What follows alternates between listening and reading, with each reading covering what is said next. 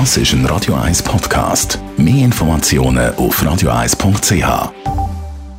1. Unterstützt vom Kopfwehzentrum Irlande Zürich. www.kopfwww.ch es ist ganz klar, dass natürlich äh, für die meisten das Risiko an Krebs zu erkranken irgendwann in ihrem Leben eine ganz große Angst ist und da möchte man natürlich unbedingt etwas können dagegen machen.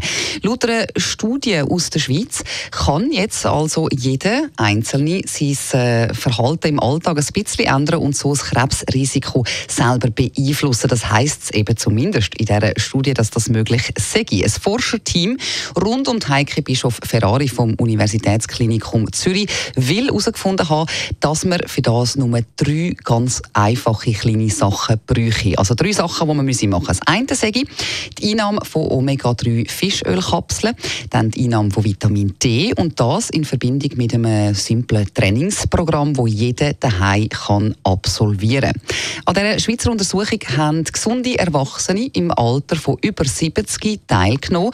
Das Wissenschaftlerteam hat sie während drei Jahren beobachtet beobachtet.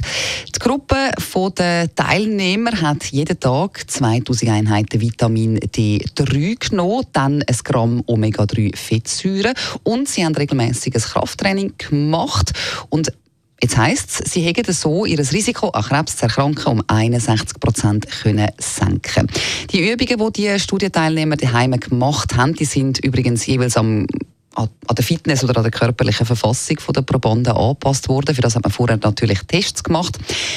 Ja, das Krebsrisiko sei bei der Teilnehmergruppe um 61 Prozent zurückgegangen. Das ist natürlich grossartig, tönt sehr gut. Laut den Wissenschaftlern zeigen ihre Arbeit, dass Vitamin D das Wachstum von Krebszellen hemmen. Dann Omega-3 tut die Umwandlung von normalen Zellen in Krebszellen stoppen.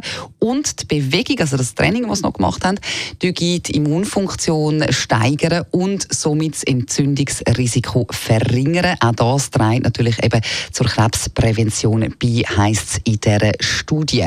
Da wird noch weiterhin geforscht und daran geschafft, aber natürlich schon mal ein äh, guter Ausblick und ein guter Tipp an dieser Stelle. Sowieso sagt man, je gesünder dass man lebt und je mehr dass man sich Mühe gibt, desto gesünder wird man eben auch im Alter bleiben.